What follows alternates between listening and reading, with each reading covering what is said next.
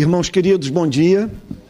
Estou de volta e com o coração bastante, confesso, é, grato a Deus por reencontrá-los. Estou vindo de uma viagem de 15 dias pelo Nordeste, então estive ah, no Rio Grande do Norte, Pernambuco, Paraíba e Alagoas. Por todos esses lugares é, pregando, o que me possibilitou ter uma visão sobre o que está em curso no nosso país tanto do ponto de vista do que ocorre entre os necessitados, quanto do ponto de vista do que ocorre no seio das nossas igrejas.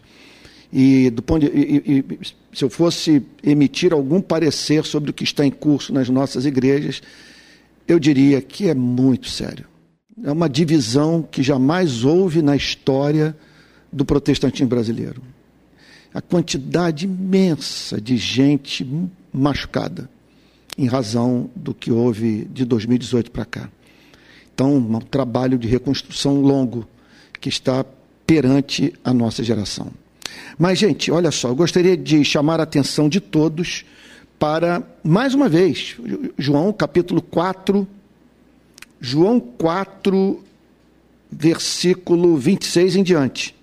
João 4, 26 em diante. Eu acho que é a terceira exposição que eu faço uh, aqui entre nós sobre esse capítulo. João 4, versículo 26. Mais uma vez vou usar o método de Calvino. Lê o versículo, comenta e aplica. E assim vai avançando até o final da passagem escolhida como base para a pregação. Então, vamos lá. João capítulo 4, verso 26. Então Jesus disse: Eu sou o Messias, eu que estou falando com você. Na 15 dias atrás, na semana, portanto, que eu tive minha última oportunidade de pregar aqui, nós tratamos dessa questão. Como que essa mulher foi levada a crer que Jesus era o Messias? Jesus fez uma declaração: Eu sou o Messias. O que a levou à experiência de conversão e o que nos leva à experiência de conversão.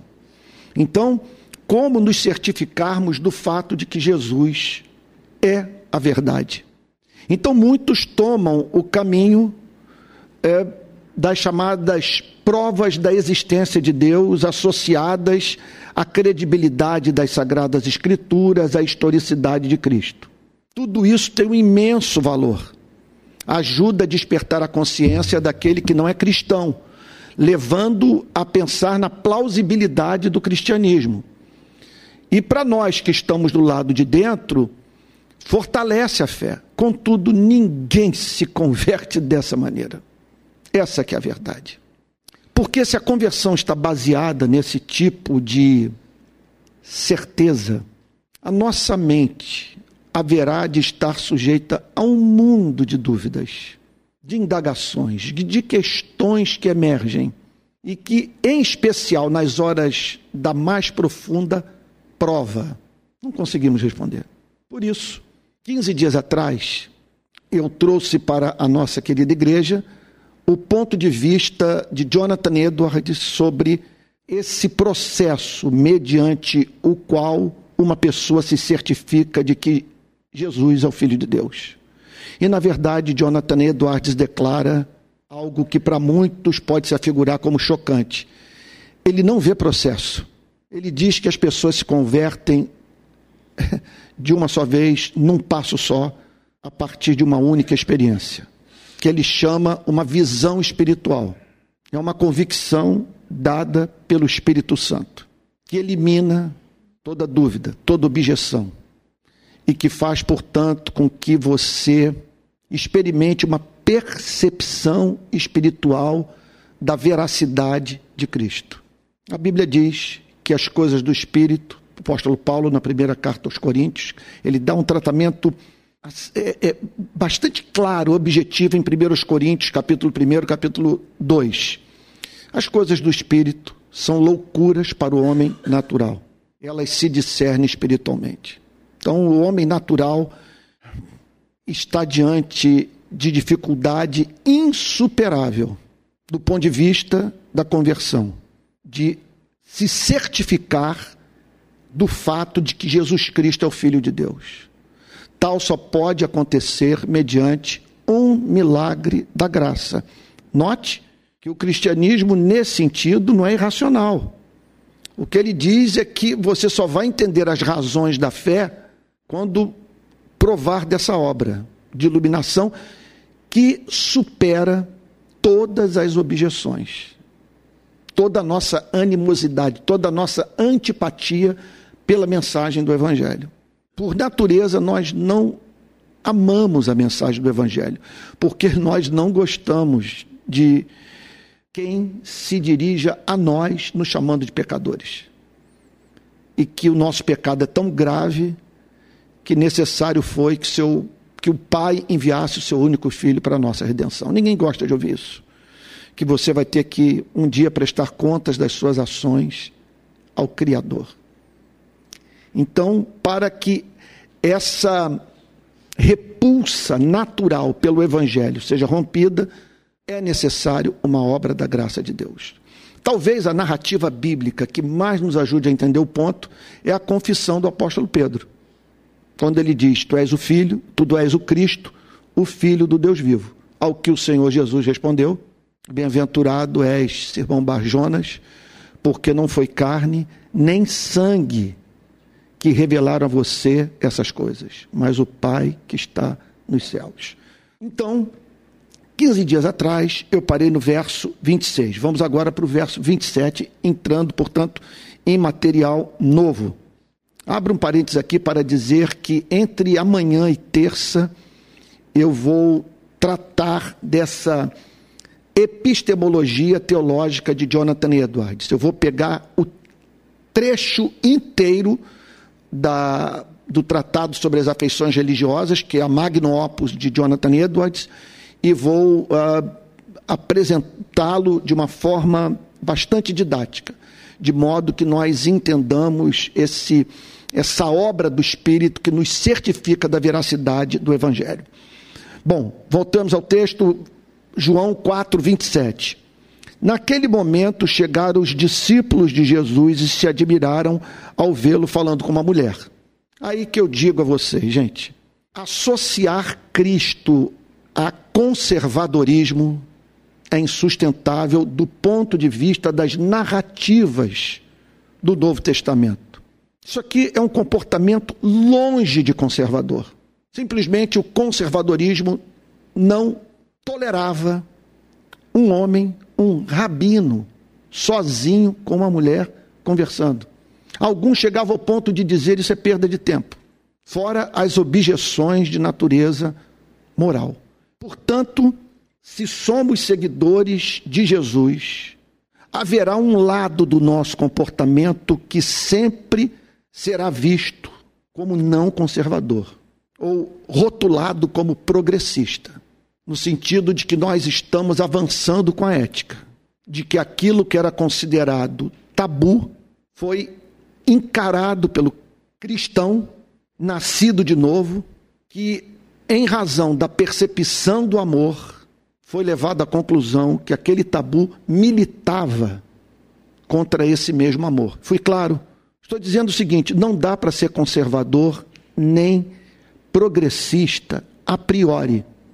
E você fechar com um dos lados é, da cultura ou, ou, ou dessas correntes de pensamento moral, político, ideológico. Porque nossa vida não é regulada nem por uma coisa nem por outra, nossa vida é regulada pelo amor. E tem horas que o amor diz para gente: avance, rompa com esse tabu. Isso se tornou obsoleto, está impedindo as pessoas de serem felizes. E tem horas que o amor diz: não fica aqui, não sai desse lugar, assuma essa postura conservadora, pois isso é uma exigência do amor. E é nessa dinâmica que nós vamos é, simplesmente vivendo. E aí os discípulos ficaram admirados. Ficaram admirados não em razão de algo que eles observassem no comportamento de Cristo, mas sim do comportamento de Cristo à luz da cultura daqueles dias. E o texto declara que nenhum deles perguntou o que você está querendo ou por que o Senhor está falando com ela. Eu estou usando aqui a, a NAA, a nova Almeida atualizada. Então, eu mesmo ainda não estou muito familiarizado com, com essa forma de, de, de comunicação da verdade, com essa tradução. Contudo, eu acho a mais natural a tão estimada por mim, a revista e atualizada, a, que me acompanha desde lá dos anos 80, de 1982, quando eu me converti, eu julgo que ela, ela, ela se tornou antiquada, sabe, do ponto de vista assim de um, do uso de um linguajar que não faz parte mais do nosso, do nosso cotidiano. Então, por isso que eu estou usando a nova Almeida atualizada. Isso já deve fazer aí uns uns 5 a 7 anos que eu estou usando a NAA. Então ela, ela põe essas palavras é, é, possíveis indagações na mente dos discípulos que não tiveram a coragem de expressá-las. O que você está querendo ou por que o Senhor está falando com ela? Eles se mantiveram em silêncio porque sabiam que estavam diante do seu Salvador, do Messias, do Filho de Deus que se comportava de modo contrário à cultura do seu tempo. Então, diante de um fato novo, eles preferiram levantar todo o julgamento e lidarem com o que estavam vendo com temor. Eu penso que os discípulos aqui nos apresentam um bom princípio moral, que quando nós nos depararmos com um comportamento que se nos afigura como no mínimo estranho na vida de alguém, que nós saibamos fazer o chamado juízo caritativo, avaliar à luz do amor, sem pré-julgar, esperando mais luz sobre aquilo que estamos vendo, a fim de não incorrermos no pecado de julgarmos pessoas ou fazermos análises intuitivas sobre o estado espiritual de pessoas que nós conhecemos. Ou, a partir de um ponto isolado de suas vidas, julgarmos essas pessoas de uma forma completa. Então, é uma iniquidade julgarmos pessoas em razão do seu pior momento. E todos nós temos momentos. Eu já vivi situação de claramente ter um comportamento infantil, no minuto seguinte me arrepender mas é, sem encontrar espaço para dizer para as pessoas que aquilo que elas viram em mim e que não foi sábio, não foi prudente, não foi maduro, já foi objeto do meu julgamento e do meu pedido de perdão a Deus. Por isso nós devemos tomar muito cuidado, e isso está hoje presente nas redes sociais em demasia com a cultura do cancelamento, de nós sentarmos no trono de Deus assumindo uma prerrogativa divina, como se tivéssemos acesso a todos os fatos da vida das pessoas. E, portanto, julgando quem é merecedor da vida eterna ou não. Isso é altamente problemático. É um terreno pantanoso para um filho de Adão. Então os discípulos tiveram esse escrúpulo. Quanto à mulher, deixou o seu cântaro, foi à cidade e disse ao povo. Então, ela aborta, pelo menos provisoriamente, a missão. Ela havia se dirigido para aquele poço em razão da necessidade de água. Tem um encontro com Jesus. E de tão encantada que se tornou com a pessoa de Cristo, ela sai correndo na direção dos seus amigos samaritanos, a fim de lhes dizer eu encontrei alguém que não é desse mundo. Ele emitiu sinais de ser o Messias, a esperança do povo de Deus. Porque olha o que ela diz. Quando a mulher deixou o seu cântaro, foi à cidade e disse ao povo, ela se transformou numa evangelista. Esse é um lado impressionante da verdadeira conversão. Quando a conversão é autêntica, meu Deus, a percepção dos valores morais ela se torna intuitiva. O convertido, ele é, ele é alguém possuidor da virtude do discernimento. O que é o discernimento? É a capacidade de você bater os olhos numa questão moral e perceber o que há de feio e o que há de belo na discussão, sabe, é, é, que está envolvida. Vocês estão entendendo? É o que faltou à nossa geração. Essa nossa presente geração de cristãos é uma geração carente de discernimento. Ela é capaz de aprovar o que de mais condenável nos é revelado pelas Sagradas Escrituras. Então, o texto diz que essa mulher, intuitivamente, chegou à conclusão que era sua obrigação compartilhar a descoberta que havia feito. Eu não canso de mencionar aquela história que, se não me falha a memória, sobre ela eu falei no domingo retrasado, do David Brainerd, pregando entre os índios e da Índia que o procurou quebrantada, chorando em busca de perdão, porque havia disciplinado com severidade um filho. Eu contei isso para vocês? Eu acho que eu contei. Está lá na tribo, então uma índia o procura aos prantos e pedindo orientação, consolo, lugar de perdão. E aí o David Bryan pergunta: Mas o que houve? Ao que ela respondeu: Eu disciplinei hoje com muita severidade meu filho. Comentário do David Brainerd no seu diário. O que me chamou a atenção é que eu não havia tocado nesse assunto no meu trabalho evangelístico naquela tribo, jamais havia falado até então sobre relacionamento pai-filho. Ela intuitivamente, a partir da experiência de conversão, chegou à conclusão que uma mãe cristã não pode tratar com severidade um filho, de uma forma irritante, de uma forma que o sobrecarregue, que quebre a sua autoestima. Isso é uma coisa impressionante. Impressionante. Porque eu até, eu, teologicamente, eu diria o seguinte: para você crer é necessário que você seja regenerado. A regeneração vem antes da conversão. Primeiro você é regenerado, Deus lhe dá olhos para ver, ouvidos para ouvir.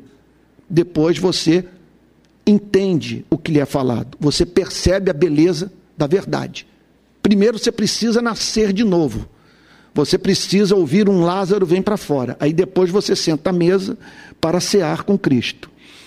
Como essa obra é uma, é, é, representa uma transformação tão radical que dá ensejo ao nascimento da fé salvadora, ela vem acompanhada também de outros frutos, não apenas o, do, o fruto da fé, mas o fruto do amor, da percepção do, do, da, da excelência da verdade moral.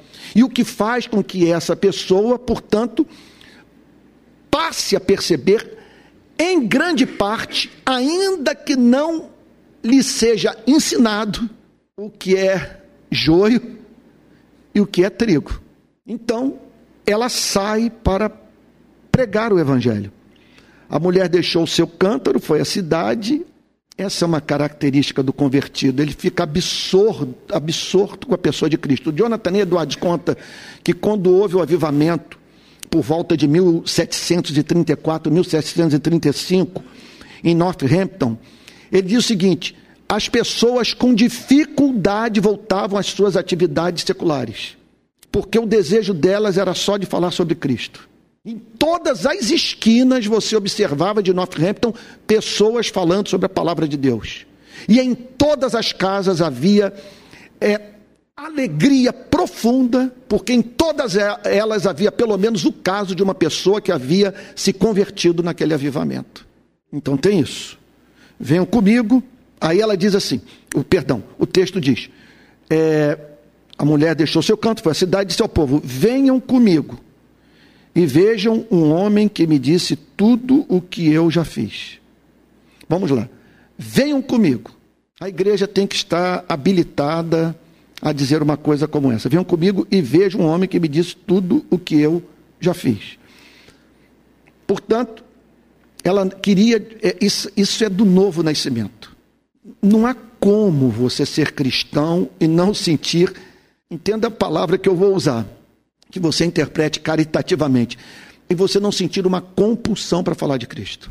Desejo de você apresentar ao mundo o que conheceu, que atendeu as expectativas mais íntimas do seu espírito. Então ela diz: venham comigo e vejam um homem. Venham comigo e vejam um homem. Irmãos, o nosso chamado não é para apresentar a igreja para as pessoas, é para apresentar Cristo a elas. Então, muitos estão mais empenhados em engrandecer o nome da sua denominação, da sua igreja, e provar que eles detêm o monopólio da verdade, do que em apresentar Jesus. E ela então entendeu que a ela cabia apresentar Cristo aos seus amigos. Então venham comigo e vejam um homem que me disse tudo o que eu já fiz. Note bem, ela ficou profundamente impressionada com o fato. Ele teve acesso a verdades da minha vida que só uma pessoa que goza da, ti, da minha intimidade é capaz de conhecer. Agora, foi isso que a levou à conversão? Não. Eu estou pensativo aqui porque ontem eu vivi uma experiência análoga. Eu, em vez de pegar a BR-101 para voltar da região de Maragogi para Maceió, onde eu tinha que pegar o avião, eu decidi vir pelo mar. E fui descobrir somente no meio da viagem o que é característico de uma pessoa com a cabeça que eu tenho. Adoro fazer as coisas de improviso. Eu descobri que eu tinha que pegar uma balsa e uma fila. No que eu pego a balsa, no que eu estou para pegar a balsa, ali na fila, parado, parado, depois passei um sufoco tremendo, porque a gasolina estava para acabar, só no cheiro saiu aquele último registro da gasolina. Eu atravessei a balsa acreditando que ia encontrar um posto, sem a mínima evidência, sem nenhuma informação a priori de que eu, eu, eu, eu ia então encontrar um, um, um posto de gasolina.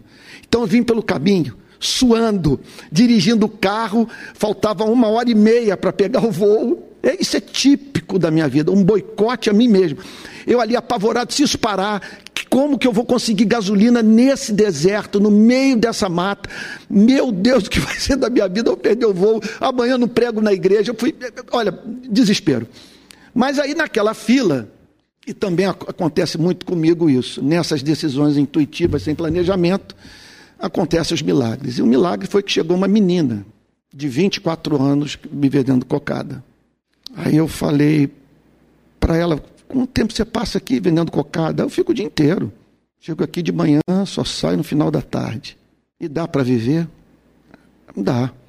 Você tem filhos? Tenho cinco. Eu falei: hã? Cinco filhos? Você então começou a vida muito nova, é. Realmente. Aí ela começou a se abrir comigo segurando a cocada, debaixo daquele sol, eu com a janela aberta, sem sair do carro. Ela falou: com 12 anos, o meu pai me vendeu para um homem. Esse homem foi o terror da minha vida. Com ele eu tive dois filhos e ele me impedia de sair de casa, tamanho ciúme que ele sentia por mim. Chegou uma hora que a coisa se tornou tão desesperadora e ele era um homem perverso, um homem mau, que vivia armado, traficante né, da região. Eu clamei a Deus: Deus, tem misericórdia de mim. Eu estou sofrendo muito. Dos 12 aos 17, ela não sai de casa. O rapaz morre num acidente de moto. Ela sai, conhece um outro rapaz com quem tem três filhos. Pelo que eu entendi, ele queria submetê-la a algumas práticas que ela não conseguiu dar conta e ela se separou. Então tem, com 24 anos, cinco filhos. Desde os 12, entregando-se a alguém. Um pai, a começar pelo. Quer dizer, quem deu início a tudo isso foi o pai que ganhou dinheiro né, vendendo a sua filha. Bom, aí eu falei: você tem que estudar. Você... E outra coisa boa é você conhecer a Cristo, andar com Jesus.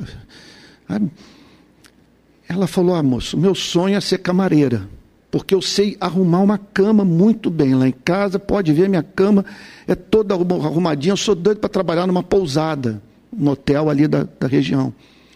Aí ela falou para mim, olha, eu estou sem o Bolsa Eu perguntei o Bolsa Família, falou, não tenho, fui cortada, e então tudo que eu recebo são os 600, 500 reais que eu tenho aqui. Ela foi contando a história, lá pelas tantas, eu falei, olha, eu não, eu não vou comprar só cocada, mas eu quero fazer aqui uma transferência, qual é o seu Pix? Ela me deu um Pix, me deu o Pix, eu fiz a transferência, mostrei para ela, olha, eu estou fazendo isso que eu gostaria só que você soubesse que passou pela, pela sua vida um homem que a tratou com dignidade, que a amou. Ela me deu um beijo e eu levantei o vidro e aí fui. A fila andou, tive que, aí parei mais próximo da balsa. Né? Então, esse é um lado que eu diria que serve de vetor para a ética sexual da igreja. Você não deve lidar com ninguém do sexo oposto sem o, sem o propósito de fazer com que essa pessoa, através da sua vida, se aproxime de Cristo.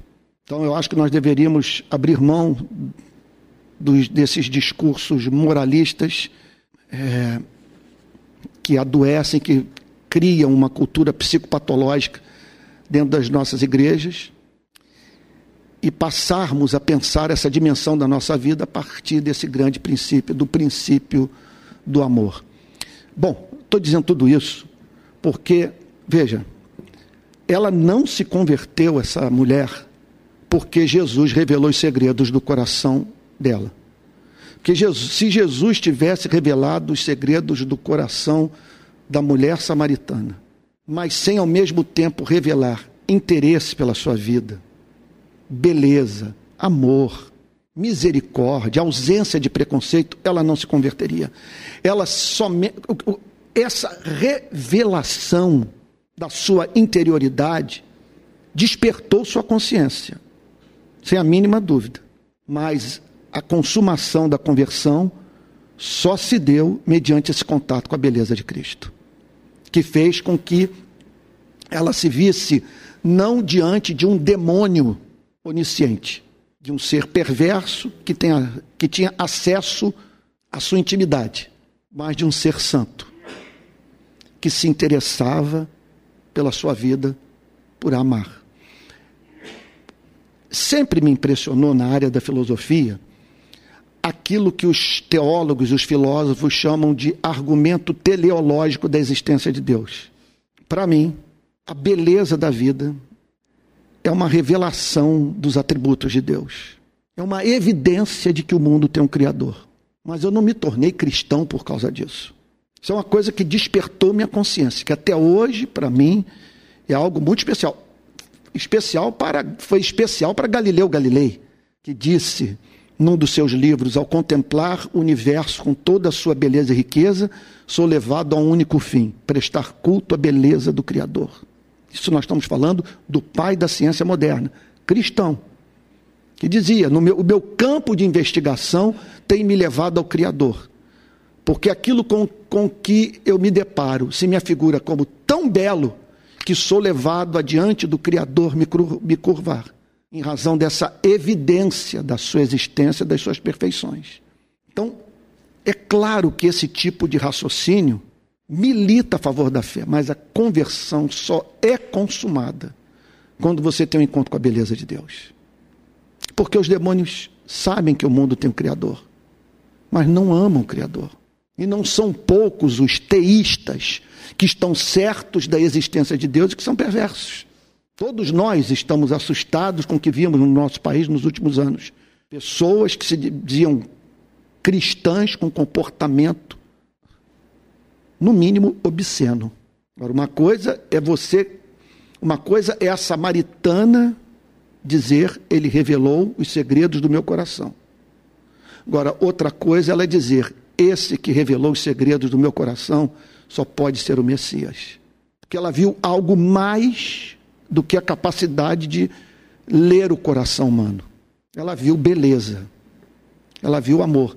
Ela viu alguém que não quis usá-la que disse: passou pela sua vida um homem que demonstrou real interesse por você, pela sua felicidade. Então o texto prossegue dizendo: Venham comigo e vejam um homem que disse tudo o que eu já fiz. Não seria ele, por acaso, o Cristo ungido, o Messias? Então saíram da cidade. Impressionante que todos ouviram a mulher. É aquela história. Você não é versado em teologia, nunca fez um curso de filosofia, não sabe nada sobre a credibilidade do Novo Testamento, os argumentos, as provas, as provas racionais da existência de Deus, mas se você teve essa experiência, a sua espontaneidade, a originalidade do seu testemunho faz com que as pessoas creiam que você crê. E foi isso que aconteceu. Então saíram da cidade e foram até onde Jesus estava. Isso hoje é mais do que imperioso. Eu diria para vocês o seguinte: que no trabalho evangelístico é de essencial importância que ajudemos as pessoas que tensionamos levar a Cristo a separarem Cristo da instituição religiosa. Ela levou aqueles homens a Jesus. E é somente quando você tem esse encontro com Cristo, com Cristo vivo, que as loucuras da, da instituição religiosa o impedem. Não o impedem. Ou melhor, só quando você tem um encontro genuíno com Cristo que as loucuras da, do, do que ocorre dentro das instituições religiosas não são capazes de fazer com que você confunda Deus com a instituição religiosa. Eu devo minha sobrevivência, são 40 anos dentro da instituição, a capacidade de não confundir as coisas. Nos cultos mais insuportáveis, com as músicas que ninguém aguenta mais ouvir cantar, eu sou levado a dizer: uma coisa é isso, a instituição com sua mediocridade, outra coisa é o Deus que criou o Bem TV, a Mata Atlântica, Arraial do Cabo, o Deus que inventou o amor, a música, sabe? Que, que espalhou pelo mundo beleza. Isso é outra história. Que enviou seu filho para morrer por nós. Então saíram da cidade e foram até onde Jesus estava. Eu diria que no seu contato com pessoas que não conhecem a Cristo, é importante que você, com muito jeitinho, com muito tato, com muito amor, sem estupidez, sem chamar o seu interlocutor de esquerdopata, sabe? que você diga para ele o seguinte: olha, por uma questão de integridade intelectual, eu peço que você vá a Cristo, que pelo menos você se familiarize com o que os quatro evangelhos falam sobre Jesus. Porque não é intelectualmente honesto você rejeitar um Cristo que não conhece. Uma fé que você jamais parou para considerar. E aqueles homens foram honestos. Eles seguiram aquela mulher a fim de conhecerem o provável Messias. Então saíram da cidade e foram até onde Jesus estava. Enquanto isso, os discípulos pediam a Jesus, dizendo: Mestre, coma. Eles entendiam que, em razão do tempo da viagem, do desgaste, Jesus estaria com fome. Mestre, coma. Mas ele lhes disse: Tenho para comer uma comida que vocês não conhecem. Mais uma vez, o Senhor Jesus fala de um modo metafórico e os discípulos interpretam de maneira literal o que Jesus havia dito. Então os discípulos começaram a dizer entre si: Será que alguém lhe trouxe algo para comer? Será que nesse interregno, nesse intervalo de tempo, alguém o alimentou? Jesus lhes declarou: essa aqui é a declaração das declarações. A minha comida consiste em fazer a vontade daquele que me enviou e realizar a sua obra. Daria para hoje nós basearmos a mensagem inteira nesse versículo. Jesus aproveita o contexto, quer dizer, todos ali falando sobre comida, como renovarem as forças físicas para, para poderem continuar na jornada.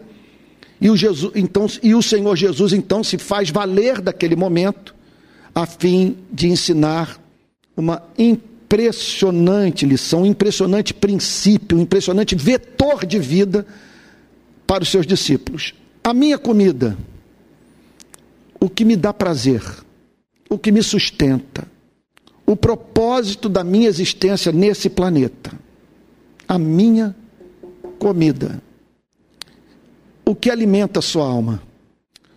Qualquer coisa que nesse sentido ocupe o lugar de Cristo na sua vida vai deixá-lo passar fome. Só um pode ser considerado por você como o que sustenta a sua energia espiritual para continuar vivo. A minha comida consiste em fazer a vontade daquele que me enviou. É isso que me sustenta, é isso que me move, é isso que me faz manter minha vida nesse planeta. Fazer a vontade daquele que me enviou e realizar a sua obra. Portanto, a vida de Jesus era regida por um profundíssimo senso de missão. Ele sabia que tinha uma obra a realizar nesse planeta e, portanto, ajustava todas as suas decisões a esse grande propósito. E aí esse ponto que nós, essa é uma, essa é uma pergunta que todos nós devemos responder. É, que obra é essa que ele designou para você e para mim? Nós sabemos que essa obra, em última análise, é a obra do amor. Nós fomos chamados para amar. Mas o que que esse amor vai representar hoje na sua vida? De, de modo concreto. Que sinais a providência divina tem emitido para você de que há uma obra específica a ser realizada por você na singularidade da sua vida nesse planeta? Eu não conheço nada que mais possa nos fazer acordar sem o desejo de continuar na cama do que identificar esse propósito. Aí a vida se torna apaixonante. Porque você se vê inserido dentro desse plano maior, da construção do reino de Deus nesse planeta. E você, perante o privilégio de ter sido chamado por Deus não apenas para se manter vivo, mas realizar uma obra. Ou seja, de Deus, por meio da sua vida, fazer um monte de gente viver melhor. A minha comida consiste em fazer a vontade daquele. Olha que é a vontade daquele. Isso, veja, isso aqui não é dar a vida por uma ideologia política. Embora saibamos que dentre essas ideologias que nos são apresentadas, há muita verdade, há muita bandeira que, se nós assumirmos, vai tornar a vida nesse planeta melhor, para nós e para um monte de gente. Não estou trivializando as ideologias políticas, mas estou dizendo o seguinte: uma, olha, uma coisa é você dar a vida por uma ideia, outra coisa é você dar a vida por alguém. Ele está falando que a minha comida consiste em fazer a vontade daquele, não daquilo, daquele que me enviou a realizar a sua obra. Isso é extraordinário. Isso é extraordinário. Então, fica essa pergunta: é possível discernirmos essa vontade? Sim. Frequentemente eu sou perguntado, Antônio, como saber para o que me dedicar? Essa, agora mesmo, eu acho que foi essa semana, ou semana retrasada, no Nordeste, um rapaz me perguntou: e aí, invariavelmente eu dou as seguintes respostas. Primeiro, siga sua paixão. O que você ama. Que espécie de sofrimento humano o deixa indignado? Ou move a sua compaixão? Quais são os seus talentos, as suas habilidades? O que você faz bem? Que sinais a providência divina está emitindo de que Deus o chamou para o cumprimento de uma determinada tarefa? Permita-me dar um exemplo. Quando eu percebi que as emissoras de televisão e as agências internacionais de notícias estavam cobrindo as nossas manifestações, eu cheguei à seguinte conclusão: me parece que Deus está me chamando para esse caminho. Como que um ministro do Evangelho vai rejeitar uma oportunidade como essa de falar para milhões e, dependendo do tema e da cobertura, literalmente bilhões? Como que eu vou dizer não? Para tamanha oportunidade de disseminar os valores do cristianismo na sociedade. Então, o que eu estou querendo dizer é o seguinte: que às vezes a providência divina emite sinais. Se torna tão clara que, que, uma porta soberanamente foi aberta na sua vida, que aquele é o caminho que você deve tomar. Que é o modo que Deus escolheu de você glorificar o seu santo nome. Então é importante que você peça isso a Deus, Senhor qual é a obra que o Senhor me chamou para realizar? Sabe? Eu, nessa viagem que eu fiz pelo Nordeste, eu não tenho a mínima dúvida que as memórias que ficarão, que perdurarão até minha partida para a eternidade, serão as referentes às oportunidades que eu tive de serviço. E não as praias que eu conheci, embora isso seja maravilhoso, eu identifique graça. Mas a melhor parte da vida, gente. Zero dúvida quanto a isso. É servirmos. E fazer com que uma pessoa se aproxime mais do nosso Criador. Você consegue conceber uma alegria maior na vida do que essa? De você olhar para, para, para a vida de alguém e dizer o destino eterno dessa pessoa mudou em razão do que Deus fez em sua vida por meio da minha. Ou então de alguém desatar um nó da sua cabeça por conta do que você falou da forma como você comunicou o Evangelho e ajudou essa pessoa a conhecer o amor de Deus que está em Cristo. Então, mais bem-aventurado é dar do que receber.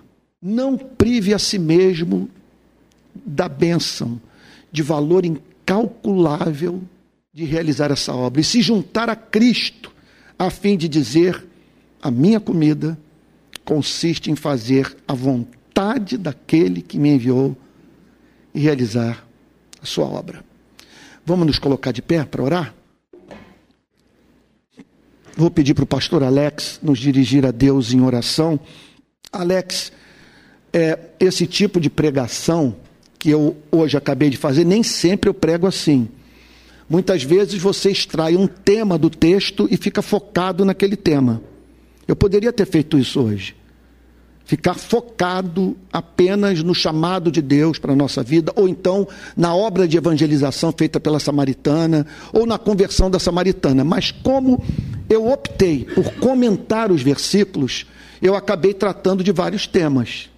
E, e, e é sempre importante, eu penso, que nesses momentos após o, a pregação, que a oração e a música tem a ver com o que foi falado.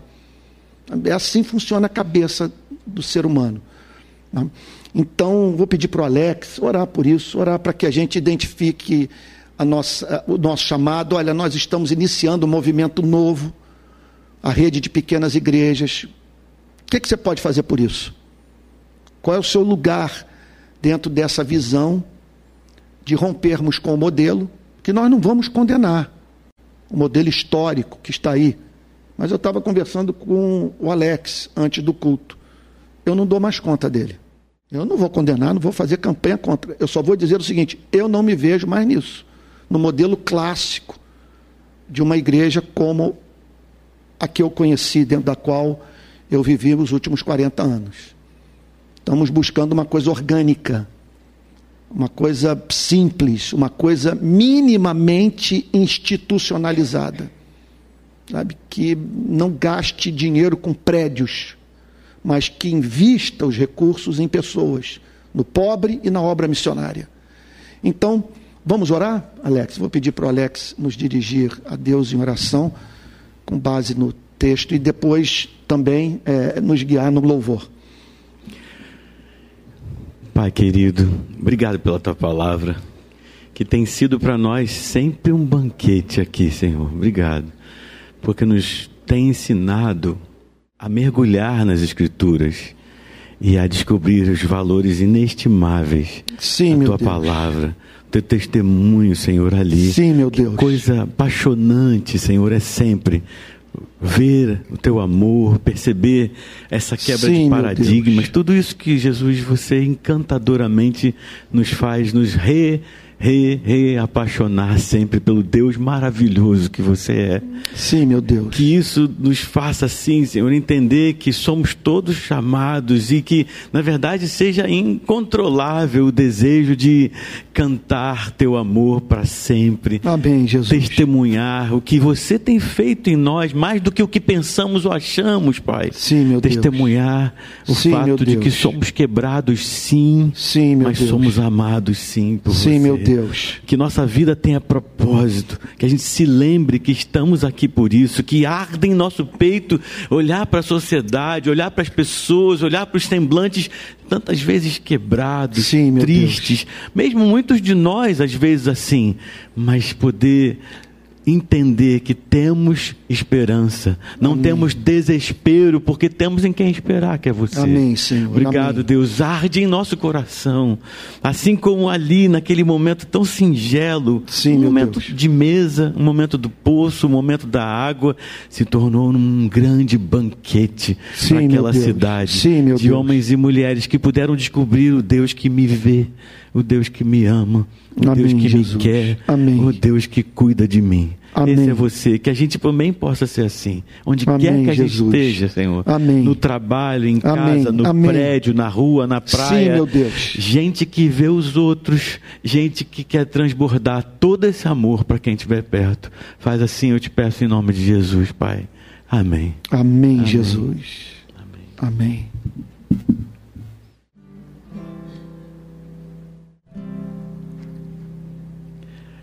Eu botei aí. Tá zerado aí o som.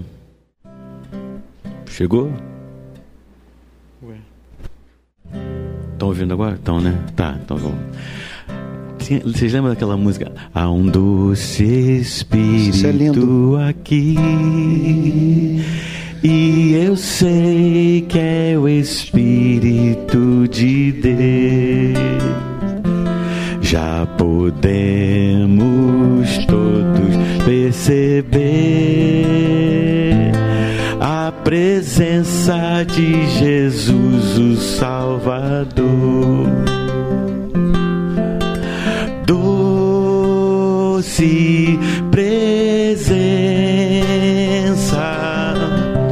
presença santa,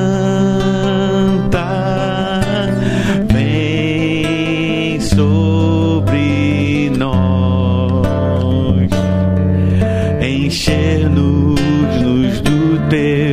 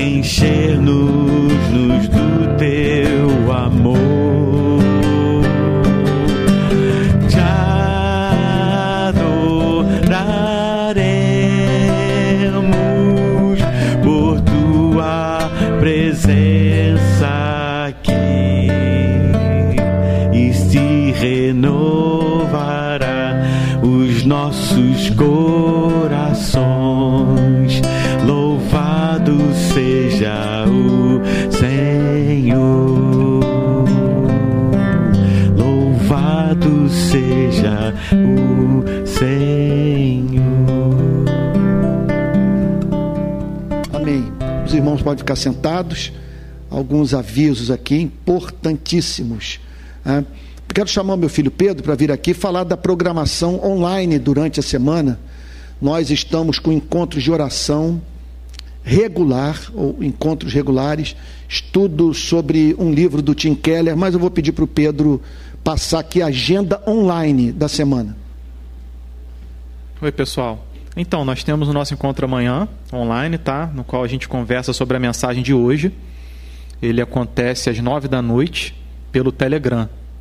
Então, você obtém acesso ah, ao link dessa reunião no Telegram. Quem precisar do link, quem estiver aqui e precisar do acesso ao nosso grupo do Telegram, é só me procurar. E quem estiver assistindo pela transmissão, basta ir na descrição, tá bom? Dessa transmissão, após o término, que você vai encontrar lá o link do Telegram. Além dessa reunião amanhã às nove, a gente tem umas quartas-feiras, também às nove da noite. E essa reunião a gente faz esse estudo, né? Que ele citou do livro do Tim Keller de nome Oração, é o título do livro. E você obtém acesso a ela da mesma maneira, tá? E além disso, nós temos pequenas igrejas começando aqui pela cidade. Estamos para multiplicar na próxima semana nossa primeira pequena igreja. Né? Para quem não sabe o significado exato de pequena igreja, é a mesma coisa que uma célula. Contudo, a gente não vai chamar de célula, porque apesar de ser funcional esse termo, o que aquilo ali é é uma igreja, tá? E esse é uma essência do ministério da RPI. É lembrar de que onde tem, onde tem dois ou três reunidos, ali nós temos o povo de Deus reunido, nós temos a igreja reunida, tá bom? Então por isso a gente está batizando esses grupos de pequenas igrejas. A gente vai começar a segunda na semana que vem e provavelmente vamos começar uma terceira também, tá? E dessa forma vamos multiplicando. Se você tiver interesse, morar aqui em Niterói ou no Rio, tiver interesse de começar uma, por favor, me procure pelo Telegram ou me procure aqui presencialmente, que a gente pode conversar um pouco a respeito e eu posso tentar auxiliar, tá bem? E no mais, eu acho que é isso. É, é importante dizer de onde surgiu pequena igreja. Eu nunca vi ninguém usar essa terminologia. Surgiu daquelas, da crise que se abateu sobre a igreja. As pessoas saíram das igrejas, escandalizadas com o apoio institucional que foi dado a uma candidatura, e essas pessoas também não se sentiram acolhidas nas suas igrejas por conta também das suas opções político-ideológicas, sentiram que a igreja não respeitou a pluralidade de pensamento da sua membresia. E essas pessoas saíram, mas como são cristãs, elas entenderam pela, entendiam, entendem pela palavra que elas devem congregar. Aí eu pensei o seguinte: olha, é, é, é importante que essa gente congregue, mas que ao mesmo tempo, ao congregar, se sinta dentro da igreja. Porque se ela julgar que ao participar de um culto com na presença de mais cinco ou, ou dez pessoas ela não está na igreja, ela vai continuar frustrada. Afinal de contas, eu estou num encontro de segunda categoria, frequentando igreja nenhuma. Então eu disse: olha, a base teológica, eclesiológica, neotestamentária para afirmarmos que dez pessoas reunidas podem ali é, sabe, é, é, configurar uma igreja. Quem, onde está escrito na Bíblia que a igreja só começa a ser considerada como tal depois de 100 pessoas ou 50? A Bíblia não fala nada sobre isso. Os cristãos, no primeiro século, se reuniam nos lares. E por que nós mantivemos essa o nome pequenas igrejas? Que as pessoas continuam frequentando e mais ainda, há muita gente desejosa de participar desse tipo de estrutura eclesiástica minimamente institucionalizada, bastante orgânica e que torna esse encontro aqui apenas um momento de celebração. Isso aqui não é a igreja. Aqui as igrejas estão se reunindo. O meu desejo, o nosso desejo, é que no decorrer dos anos, centenas de igrejas sejam abertas no país, de pequenas igrejas. E as igrejas de cada cidade têm um momento em que elas se unem para o momento de adoração, para um, sabe, para um culto a Deus. Essa visão não é minha. Essa, eu, eu, eu acredito que a, a obra eclesiológica que fala sobre a doutrina da igreja mais bela, simétrica, neotestamentária que eu li em toda a minha vida é o livro do Howard Snyder, Howard Snyder eu acho que é o nome, o sobrenome é Snyder, Vinho Novo, Odres Novos é espetacular. Ele propõe isso. Pequenas igrejas que têm um encontro num, num auditório qualquer para um testemunho de unidade e momento de celebração. Então, casamento, é, é, sabe, o, o, dia a dia da igreja, sabe, batismo, é, visitação, tudo rola nas pequenas igrejas. Aqui é o momento de celebração. Então não vai acontecer mais, e eu espero, a frustração que eu vivi na minha igreja de origem, né, de onde eu vim. Uma pessoa sumir durante cinco meses e reaparecer dizendo, pastor, estou há cinco meses sem vir à igreja. Eu não acredito. Ah, passei pelo inferno. Ninguém soube. Nas pequenas igrejas é impossível isso acontecer. Sabe? E outra coisa, né? Estava falando com o Alex, né? que nos problemas que ocorrem entre nós, um tropeça e tal, o, o, tropeço não vai se tornar do conhecimento de mil pessoas, de duas mil pessoas. Vai ser tudo ali, pouca gente. Isso não significa que não teremos problemas. Juntou ser humano, tem problema. Mas você tem os problemas da igreja e você tem os problemas da igreja evangélica. Há problemas que são inerentes à igreja seja qual for. E há problemas que são inerentes ao protestantismo brasileiro. Então nós lidamos com dificuldades que são artificiais, socialmente construídas ou produzidas. Não precisava ser assim.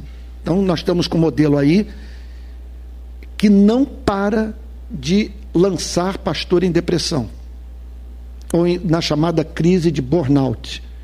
E como disse um amigo meu, eu concordo com ele, em geral os canalhas não sofrem burnout. Só quem ama, quem leva a coisa a sério. Mas, justamente por levar a sério, sofre com demandas irrealizáveis. Não tem como você dar conta disso. Sabe?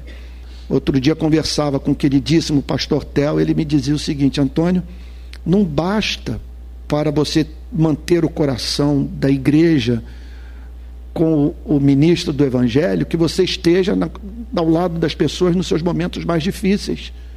Você também tem que estar ao lado delas nos seus momentos mais felizes. Se você faltar, por mais que você pregue como um anjo, sabe? Você não mantém a igreja. O que eu aprendi é que púlpito não mantém uma igreja de pé. Ele é fundamental para você ter uma igreja sadia, mas não é suficiente. Agora, mil pessoas para um homem, não, não, é inimaginável. E, e não é apenas, você não tem apenas os mil membros que carecem desse acompanhamento. Você tem os parentes desses membros, os amigos. Sua vida vira um inferno. Nesses dias eu encontrei um amigo, disse o seguinte: em todos os enterros que eu participei nos últimos anos, o pastor Tel estava presente. É over. E fora tantos outros desdobramentos mais. Né? Que, então, por isso nós estamos apostando, não estamos inventando a roda, não é uma visão, um anjo veio me mostrou o modelo, nada. Estamos imitando, já tem literatura sobre isso. Tem literatura sobre isso. E nós vamos lutar, é, é aquilo ao que eu quero me dedicar. Tá bom? Então, é, temos essa programação, já estamos com duas pequenas igrejas em Niterói e não sabemos ainda quantificar quantas pequenas igrejas estão espalhadas pelo Brasil. O que é certo é o seguinte: quando você vê, vê ali culto de domingo, mil visualizações, por exemplo, você pode multiplicar. Que é, tem muita gente assistindo as transmissões na companhia de parentes, amigos e dentro do contexto da pequena igreja. Isso que é fascinante o que nós estamos fazendo aqui de manhã está alcançando o país. Não estamos alcançando milhões, mas um número muito maior do que o que temos aqui nos domingos. Vamos insistir no domingo, porque é importante esse, esse encontro. E é, e é maravilhoso quando os cristãos estão juntos num grande culto de adoração a Deus. Eu me lembro da conversão de uma médium na capela de Westminster, no ministério de Martin Lloyd Jones. Martin Lloyd Jones falava sobre o impacto dessas grandes celebrações. O que, que é um não cristão entrar nesse momento de adoração. E ele conta que essa médium se converteu e deu o seguinte testemunho: Quando eu entrei na capela de Westminster, eu senti o mesmo poder que eu sentia nas sessões mediúnicas das quais eu participava. Contudo, um poder puro, um poder santo. Então é o que nós esperamos é isso. Agora, longe de dizer aqui está a igreja. A igreja vai estar nas pequenas e ali você vai ter amor. Conversando com o Osmar Ludovico lá em Portugal em fevereiro agora, excelente irmão, gente, muito, amigo muito precioso, ele disse o seguinte: Antônio, não põe nome de igreja não. Diz que é uma comunidade de amigos que a coisa tinha que funcionar assim. Sabe? Igreja é um lugar de amigos. Sabe? Então diz que é uma comunidade de amigos. Bom, o nome já ficou pequena igreja, eu acho simpático, mas a, o, o espírito é esse, de nas pequenas igrejas nós encontrarmos os nossos melhores amigos. Tá bom, é isso. Bom, essa semana eu volto com a palavra plena, depois de 15 dias de viagem pelo Nordeste. Essa semana, então, volto com a palavra plena, pela manhã e à noite, sempre às 18 horas, uma meditação sobre um salmo. Assim, num intuito mais, eu sei que a palavra está gasta, terapêutico, mas assim para encorajar a, o, o coração. E de manhã, no Palavra Plena, exposição sobre o livro do profeta Jeremias. Então, de segunda a sexta. Eu acho que é isso. O Pedro está lembrando dos envelopes. A arrecadação aqui está sendo muito baixa do ponto de vista da oferta. Mas eu consolei hoje minha querida esposa, que ela falou, Antônio, Fabiano falou que no último culto, que a palavra do Fabiano lá em casa tem muito peso, né? Ele é o sujeito que quando ele fala não, todo mundo treme, porque ele tem, para esses assuntos práticos, é impressionante como o Fabiano é inteligente, é sábio. Está tá dando 10 reais. Eu falei, não, calma aí, 10 reais foi o que a gente arrecadou no último culto. Mas olha, eu acabei de fazer uma viagem de 15 dias, eu não toquei em dinheiro. Foi tudo no Pix. Tudo no Pix. Então eu, tenho, eu, eu, eu acredito que, é, é, é, que isso aqui tá, vai cair em desuso. Das pessoas contribuírem financeiramente. Nem sei se vale a pena a gente manter. Olha que anti-marketing, né? Se vale a pena manter. Mas, de qualquer maneira, se você quiser contribuir com a rede Pequenas Igrejas, ela já existe, né? tem conta bancária e tal, tem contador, é, tesoureiro. Então você pode usar esse Pix. Pix RPI 22 arroba. Ah, já está aí. Tem até o, o, o, Como é, é o nome desse negócio quadradinho mesmo? Carry Code. Carry Code. Tá bom? É isso. Vamos encerrar? Ah, e hoje eu falo às sete horas. Hoje tem culto da noite, transmitido lá da minha biblioteca. Tá bom? Vamos ficar de pé. Nós estamos querendo combater toda misoginia ou todo machismo na rede Pequenas Igrejas. Então nós não vamos terminar esse culto se uma mulher orar. Pedir para a Liane, sabe? Eu sei que o assunto vai ficar meio em família, né? Mas eu vou pedir para a Liane orar e o queridíssimo Alex impetrar a benção apostólica. Tá bom? Agora você vê, hoje o irmão fez um lobby, falou, Antônio, eu já tinha me adiantado. Falei, olha, eu vou botar a Liane para pregar aí de vez em quando. Ele falou, aí ele veio me dizer, né? Antônio, minha irmã é muito legal, põe para pregar. Então, o irmão falar isso é um baita de um elogio, né? Tá Vou pedir para. E isso aqui tudo tem tradição. Dona, dona Araci Rangel, gente, desde os anos 80, 70. Que? Que sua mãe dirigia aquela reunião. Ah, muito antes. Muito antes. É, nunca faltou, né? Uma. Logo depois que eu nasci, na outra casa e depois. Então isso deve ter uns 17 anos, 18 anos. É. É, então é recente. É, recente. Então tá, então vem de família e graças a Deus por contarmos com esses irmãos. Tá bom? É isso. Vou pedir Eliane orar, Alex em Petra Benção Apostólica. Estamos terminando meio-dia, hein, gente? Meio-dia um. Mas a meta é sempre terminar até meio-dia, exceto se o fogo pentecostal cair, aí vão ficar por aqui, não tem hora para terminar. Senhor Jesus, tão querido, muito obrigada. Muito obrigada por esse lugar que foi aberto para essa palavra, para esse ponto de pregação, para esse encontro com os nossos irmãos. Senhor, faz que cada vez mais a gente se encontre aqui num lugar quentinho para encher nosso coração da tua palavra, mas para sair transbordando durante a semana e sendo luz onde quer que a gente passe, Senhor. Muito obrigada mesmo, Senhor, por esses irmãos tão amados que estão espalhados por todos os cantos do Brasil, se reunindo e ouvindo a tua palavra, que isso se multiplique cada vez mais, Senhor. Amém. Que tu acenda um fogo santo nesse tempo, Senhor. Quanto necessitamos e carecemos dessa obra divina na nossa vida, na nossa casa, na nossa rede de pequenas igrejas. Que você esteja sempre presente. É o nosso pedido, Senhor Jesus, que tu faças essa diferença que fizeste lá no poço com aquela samaritana na nossa vida todo dia. Em nome de Jesus te agradecemos. Amém. Amém. Que a extraordinária graça do Espírito Santo, graça do Senhor Jesus, que o amor de Deus, nosso Pai, e as consolações, o avivamento, o mover do Espírito esteja sobre sua vida, sobre todas as igrejas espalhadas pela terra, para que juntos possamos testemunhar, viver até aquele dia quando face a face estaremos plenamente celebrando com o Senhor. Amém. Amém. Vão na paz, queridos. Deus abençoe. Até mais tarde.